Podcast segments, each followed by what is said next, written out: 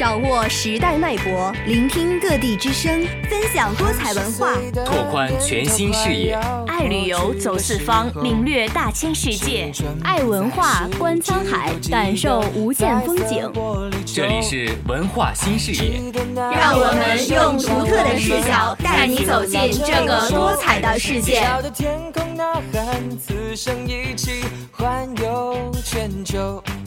而时光机器不能要走困惑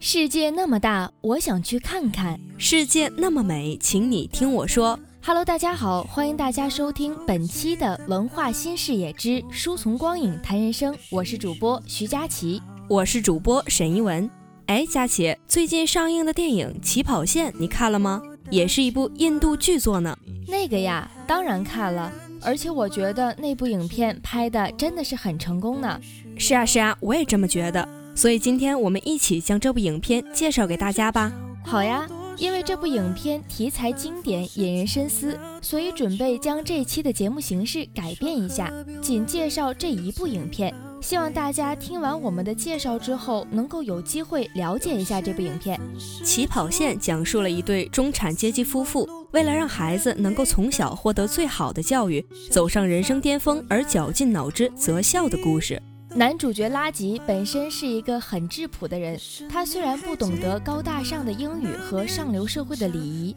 但他懂得为人处事、与人同乐的道理。明明是月光集市的商业大佬，却甘愿住在租房里，不是没有钱搬家，只是不想离开住在那里的邻居朋友。他没有架子，可以在一群不熟的高端人士面前跟孩子随着音乐的节奏起舞。也可以一起和集市上的邻居们参演舞台剧，借车给要结婚的人。老婆米塔虽然和他一样出身于公立学校，但他努力学习英语，了解上流社会的礼仪，想得到他们的认可，从而融入他们的圈子。希望女儿皮亚以后能够成为人上人，这正是现如今中国社会的主流思想。相比米塔的满腔热忱，略显淡定的拉吉，并不是不想让自己的孩子接受更好的教育，只是更希望他能够活得开开心心、自由自在。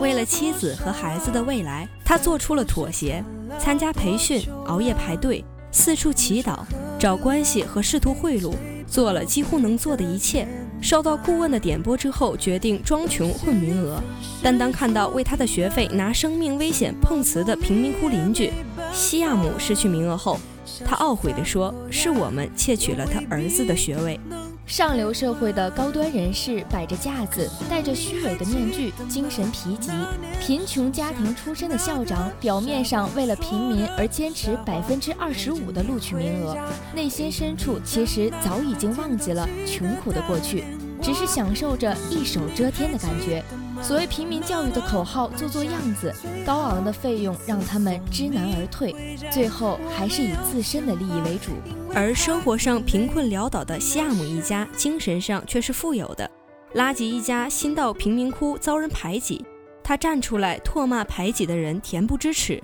拉吉笨手笨脚的，工资被克扣完。西亚姆分享自己一半的工资给他。米塔得罪粮站的人，家里配给不足，西亚姆的老婆图尔茜也分给了一半的配给给他，因为他们知道丈夫不能饿着肚子，知道饿着肚子度过漫漫长夜的滋味。在保证自己生存的前提下，尽力的去帮助他人，待人真挚诚恳，贫穷的人们反而迸发出了光芒。当错失入学名额时，夏姆只是偷偷的抹了抹眼泪，然后转过身来向拉吉和米塔贺喜，和妻子凑足了几张皱巴巴的钞票，邀请他们去吃他这一生都未曾吃过的昂贵食物庆祝。在拉吉即将败露的时候。仍然善良的选择相信他，往好的地方想，直到女仆揭示了真相。万念俱灰的他来到学校准备举报时，看到皮亚纯真善良的模样，却又软了心。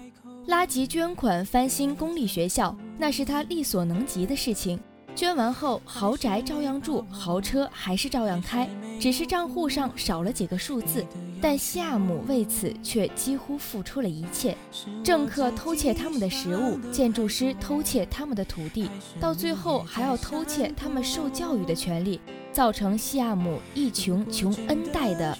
造成西亚姆一穷穷 n 代的悲剧。他们不可能像那些富人一样，因为他们不懂得，也不会去窃取别人的权利。他们穷苦，但拥有的是远比那些衣冠楚楚的人更为强大的力量。拉吉在听完西亚姆的肺腑之言之后，感到无地自容，才意识到自己所谓的善意的捐款，只是为了弥补，以求心安，尚未彻底悔悟，仍占用着属于贫困儿童的学位，是一种伪善。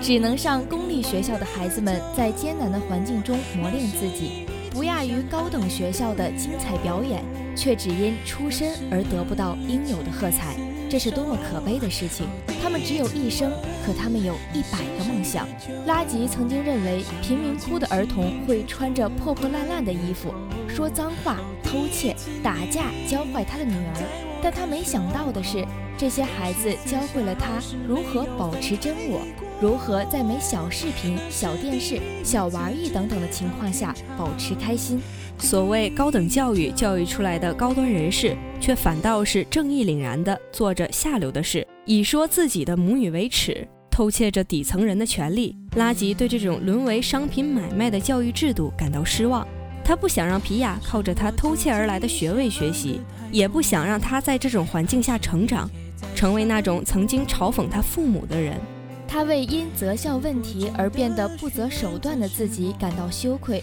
所以拉吉在最后勇敢地站了出来，对着在场的所有人大声地说出了自己心中所想，怒斥这畸形的教育制度。虽然除了妻子之外，没有人肯为他站起来鼓掌，但只要有着那些受到触动、会在心里默默认同的和在背后支持的家人就好。被制度化的人们习惯性地做着制度内的事情，穷人只能不以物喜，不以己悲；富人只能跟着其中大多数一样挤进高等学校。虽然可能会像拉吉那样有人勇敢站出来，但始终会像那个试图鼓掌站起来的女人和男人一样，被身旁的一只手默默劝下。对于大多数已经为人父母的观众而言，起跑线里所讨论。起跑线里所探讨的主题有着直击人心的力量。在起跑线里，我们可以看到父母为孩子教育问题而奔波所折射出来的多种社会问题。影片最有价值的地方，便是他以孩子择校受教育为切口，反映、讽刺以及探讨了印度的教育现状、贫富差距、阶级分层、不公待遇等社会现实问题。影片的主题是偏严肃的，甚至折射出来的现实问题是偏沉重的。但有意思的是，这样一部严肃而沉重的电影，却能让观众在看的时候多次笑出声，因为它的表现手法却是幽默的、反讽的。他通过制造一系列看似平常实则荒诞的细节，制造着令人忍俊不禁的笑点。起跑线的结局既理想又现实无奈，但无疑是将本片的利益拔高了一大截。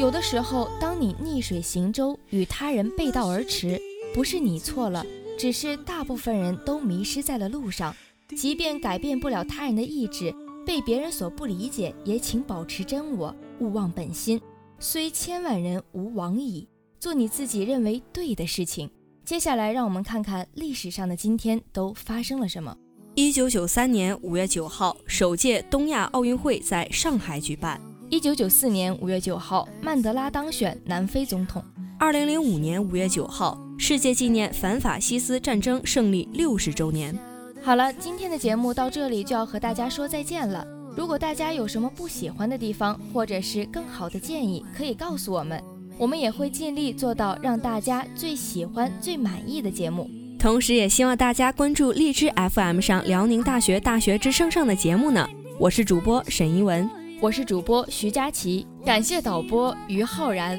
罗贝贝，我们下期节目再见。